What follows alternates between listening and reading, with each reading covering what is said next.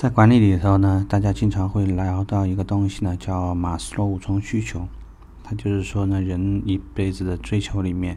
会从非常基础的，例如说这个解决温饱问题，然后到解决安全的问题，再到解决尊重的问题，再到社会地位，再到实现自我价值。也许马爸爸现在正在实现自我价值的路上。那为什么聊这个呢？其实，客户选择一台车，和他目前处在马斯洛五重需求的哪一层是很有关系的。要提醒新人的，主要也就是这一点，就是每个人在选车的时候，他自己的经济状况和他过往的经历，现在想追求的对未来追求的这种状态，会决定他在做出购车选择的时候会做出如何的判断。很多的。销售顾问习惯性的会去讲，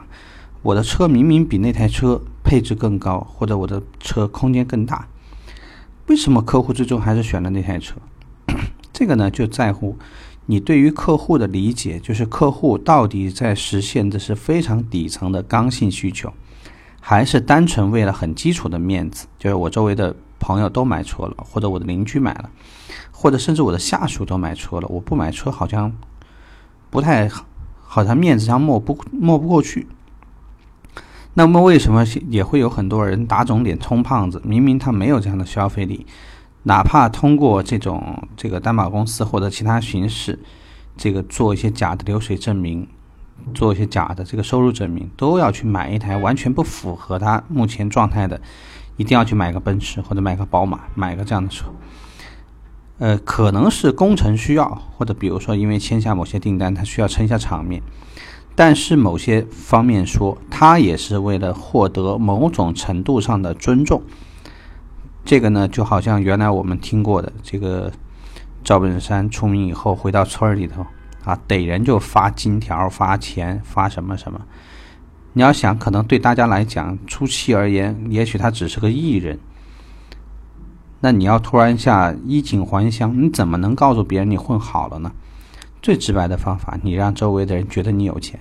也许你一下就从这个老赵变成赵老了，对吗？真正意义上的社会地位不会轻易而来，所以如果说这个人真的有一点社会地位，比如说 是一个什么呃书记啊，啊市委书记、省委书记或者某一个。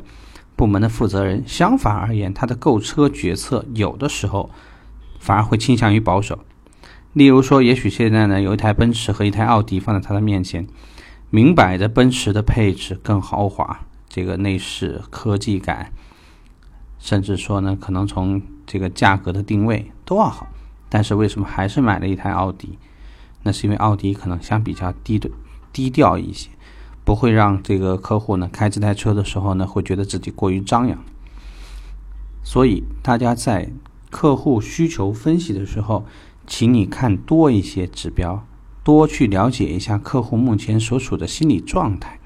这样呢，你给他的引导，实际上他才会听。你顺着这个话给他去引导，有可能呢，你会做到一些事半功倍的这种效果。那我们这节课呢聊这儿，拜拜。